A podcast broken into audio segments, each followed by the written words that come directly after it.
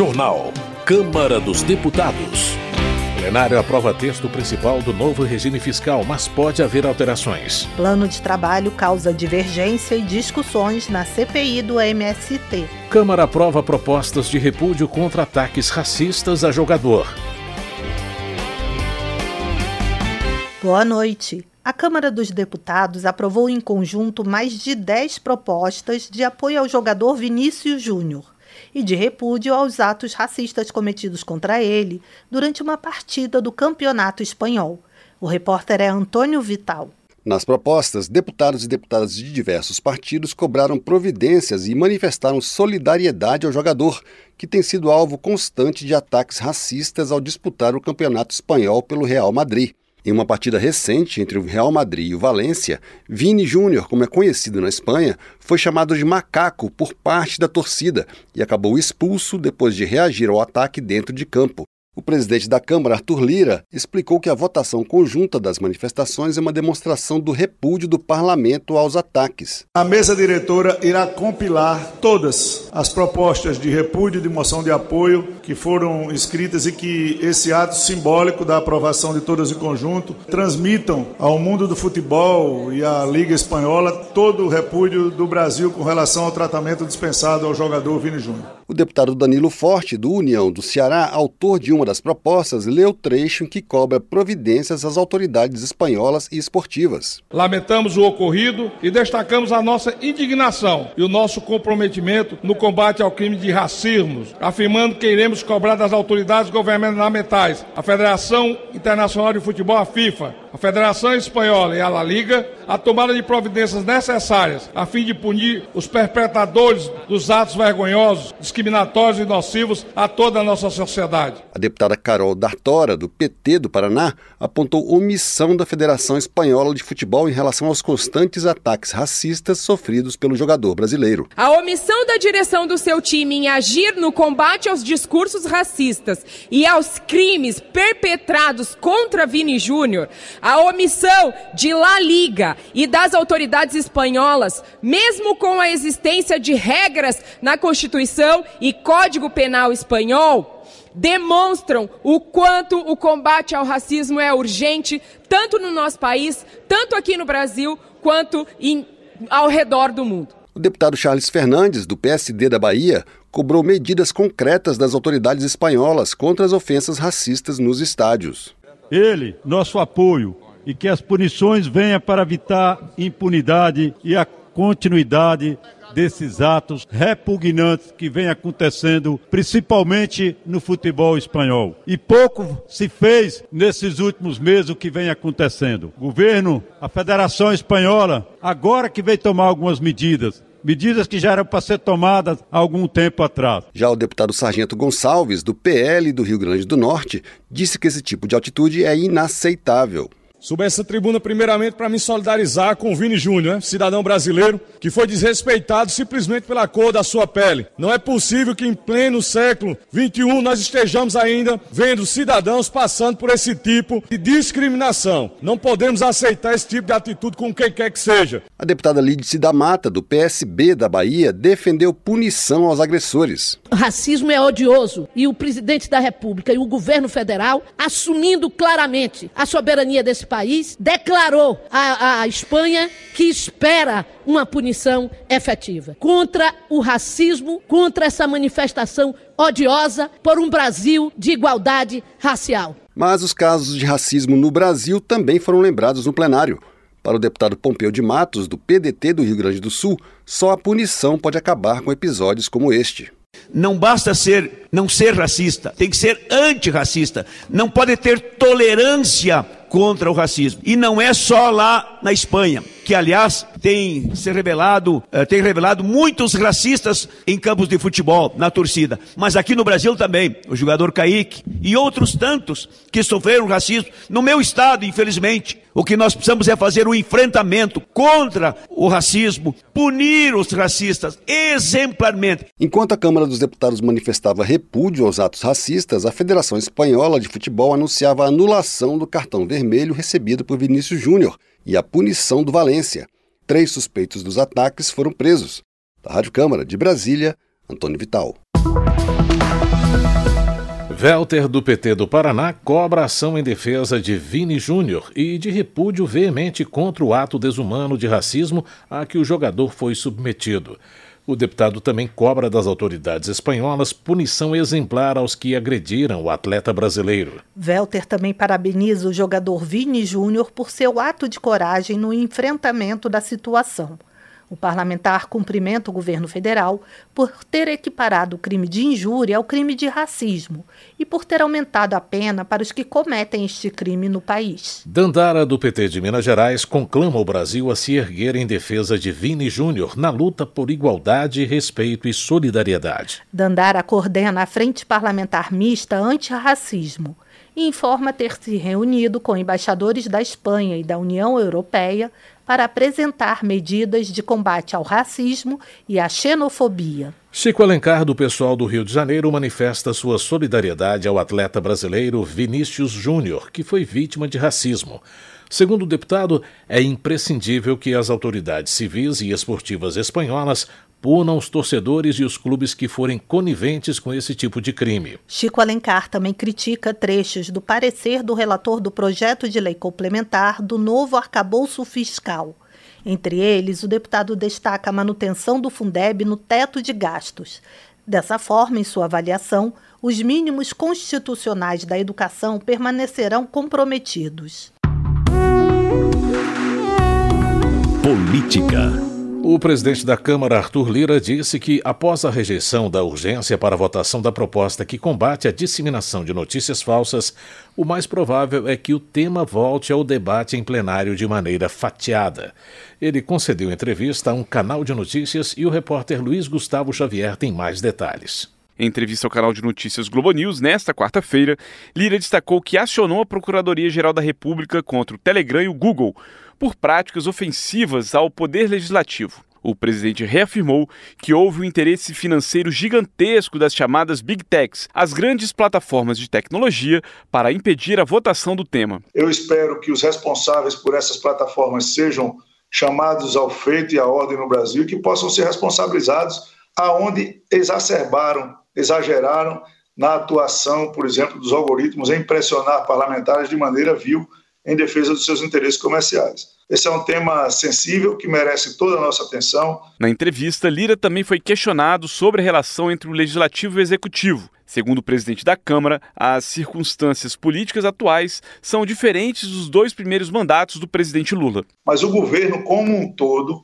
precisa se mirar no cumprimento dos acordos que faz com o legislativo, na priorização do espaço dos parlamentares com respeito as funções de cada poder. Sem isso, fica muito difícil, ficará muito difícil que o governo consiga é, implementar mudanças que o, o plenário, os parlamentares entendam como interesse específico do governo. O presidente da Câmara, Arthur Lira, também voltou a defender que as medidas provisórias possam ser analisadas diretamente pelos plenários da Câmara e do Senado, sem passar pelas comissões mistas, a exemplo do que vinha ocorrendo durante a pandemia. No mês passado, o presidente do Senado, Rodrigo Pacheco, determinou a volta das comissões formadas por integrantes das duas casas para debater as MPs. Lira foi contra a decisão. Da Rádio Câmara de Brasília, Luiz Gustavo Xavier. Marcel Van Hatten, do Novo do Rio Grande do Sul, critica a Câmara dos Deputados e seu presidente por se omitirem em defender o deputado Deltan Dallagnol contra a decisão do Tribunal Superior Eleitoral. Na visão de Marcel Van Hatten, Deltan Dallagnol está sendo caçado ao arrepio da lei e da Constituição, já que instâncias inferiores da Justiça Eleitoral haviam declarado sua elegibilidade. O parlamentar alerta que o povo voltará às ruas por não aceitar viver em um país sem democracia, sem liberdade e sem justiça. Tadeu Venere, do PT do Paraná, critica o afastamento do novo juiz da Operação Lava Jato, Eduardo Apio, pelo Tribunal Regional Federal da Quarta Região. O magistrado foi acusado de ameaçar o filho de um juiz federal e sócio do escritório do senador Sérgio Moro. Tadeu Venere levanta questionamentos sobre a imparcialidade do tribunal e condena a substituição de Eduardo Apio pela juíza Gabriela Hart, acusada de plagiar sentenças de Moro. O deputado também ressalta a importância de que a justiça brasileira ouça o depoimento do advogado Tacla Duran para esclarecer a verdade dos fatos. Carlos Jordi, do PL do Rio de Janeiro, critica a política de gastos públicos do governo Lula e a proposta do chamado arcabouço fiscal. Carlos Jordi acusa o governo de estar gastando excessivamente com regalias e viagens internacionais e ainda menciona a previsão para o déficit primário do governo central este ano de mais de 130 bilhões de reais. Ana Pimentel, do PT de Minas Gerais, defende a aprovação da medida provisória que organiza os ministérios, destacando a manutenção dos ministérios do Desenvolvimento Agrário, Meio Ambiente e Povos Originários. Ana Pimentel argumenta que as pastas foram criadas em resposta às demandas da população, que elegeu uma agenda voltada para a defesa da alimentação e dos pequenos agricultores. A deputada destaca ainda a necessidade de proteger os povos indígenas e seus territórios. Agricultura. A CPI do MST começou os trabalhos com muita divergência e bate-boca. O repórter José Carlos Oliveira acompanhou.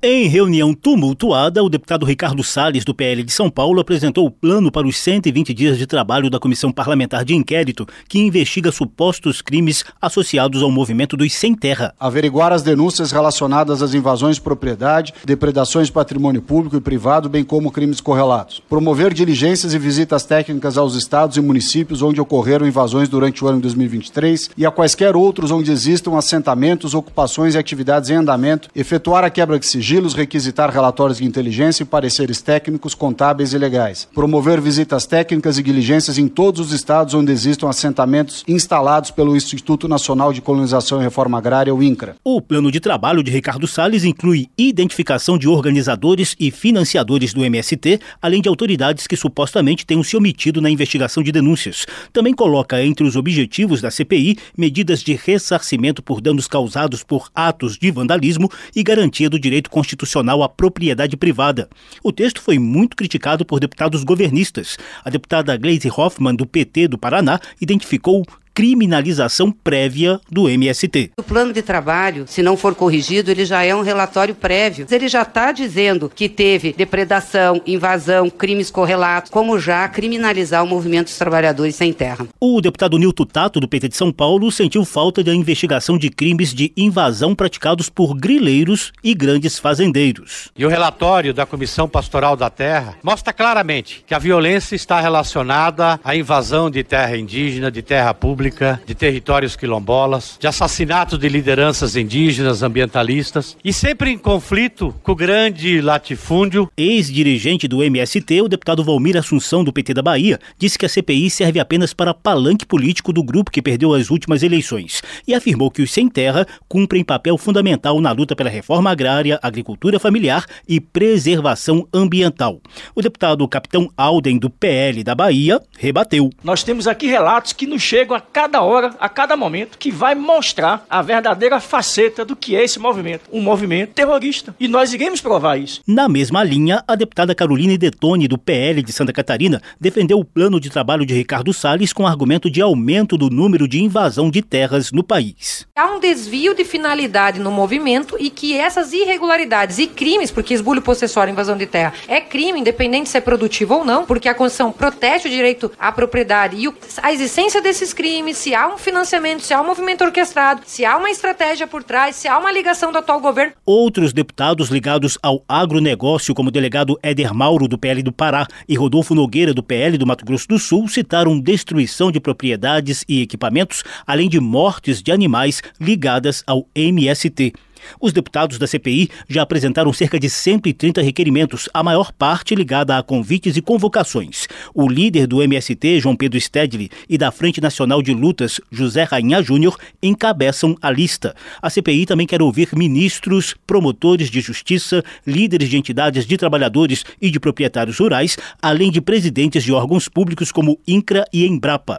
O ex-ministro do Supremo Tribunal Federal, Ricardo Lewandowski, também pode ser chamado a depor por causa de recente visita visita a um assentamento do MST. A deputada Sâmia Bonfim, do pessoal de São Paulo, alertou para riscos de judicialização diante do que chamou de distorção deliberada e sem pudor do foco original da CPI. Considerando que o relator e o presidente têm maioria na CPI, anuncio que qualquer membro que venha a ser convocado a qualquer tema que fuja do escopo original pode ser judicializado e muito provavelmente vão ganhar na justiça, porque é uma deturpação clara. A CPI do MST foi instalada no dia 17 e é composta por 27 titulares e igual igual número de suplentes. Da Rádio Câmara de Brasília, José Carlos Oliveira. Votação. Depois de muita discussão e alterações de última hora, o plenário da Câmara aprovou o texto principal do projeto do governo que cria o novo regime fiscal para substituir o teto de gastos. A proposta foi aprovada por 372 votos contra 108. Ainda faltam ser votados quatro destaques que podem alterar o texto e que devem ser apreciados ainda hoje. Mais detalhes na reportagem de Antônio Vital. Em linhas gerais, o projeto prevê que as despesas serão sempre menores que as receitas. E o relator, deputado Cláudio Cajado, do PP da Bahia, incluiu no texto gatilhos que obrigam a redução dos gastos quando ultrapassarem alguns limites. O disparo do gatilho vai depender do cumprimento ou não da meta de resultado primário, que é a diferença entre as receitas e as despesas. Esse valor é definido por uma lei votada todos os anos, a Lei de Diretrizes Orçamentárias, ou LDO.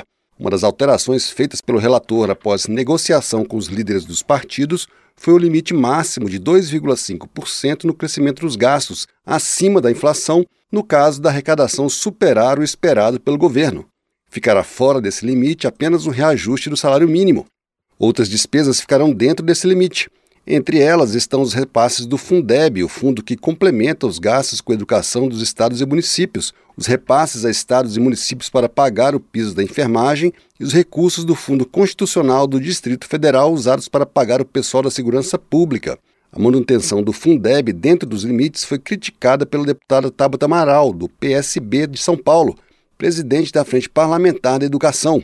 E a inclusão do Fundo Constitucional que financia a segurança pública de Brasília nos limites foi criticada pela bancada de Brasília, inclusive pela deputada Érica Cocai, do PT do Distrito Federal, da bancada do governo. O relator Cláudio Cajado negou que a inclusão dessas despesas nos limites de gastos do novo regime fiscal causará prejuízos. Eu garanto, não causará prejuízo a quem quer que seja, seja ao piso da enfermagem, estando na base, colaborará para que haja o crescimento da receita e, consequentemente, ganhará não apenas a inflação, como era no teto de gasto, mas a correção real acima da inflação como também o Fundeb. Não haverá prejuízo algum com relação ao Fundo Constitucional do Distrito Federal. Não haverá prejuízo Apesar do resultado elástico a favor do novo regime fiscal, deputados da oposição criticaram a proposta e defenderam a manutenção do teto de gastos. A deputada Adriana Ventura, do Novo de São Paulo, cobrou o maior compromisso de corte de gastos. Esse projeto, querendo ou não,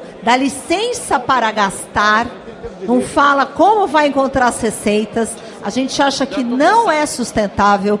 O governo precisa, sim, mostrar que há um esforço de fazer corte de gastos, cortar despesas, enxugar a máquina e não há nenhuma, nenhuma e nenhuma indicação no projeto que isso será feito. A maioria do plenário, porém, considerou a proposta um avanço em relação ao teto de gastos, como disse o deputado Mauro Benevides Filho, do PDT do Ceará. O projeto ele tem vários avanços. Primeiro avanço é assegurar um piso mínimo para investimento do setor público. Isso significa mais ou menos 67, 68 bilhões de reais por ano e a cada crescimento do PIB, você vai ter o crescimento do investimento, que este foi o grande erro que o teto do gastos teve no Brasil. A votação do projeto do governo que cria o novo regime fiscal para substituir o teto de gastos será retomada nesta quarta-feira.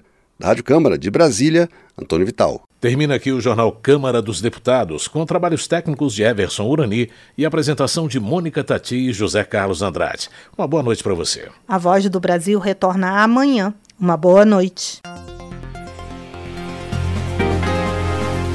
Você ouviu A Voz do Brasil. Boa noite.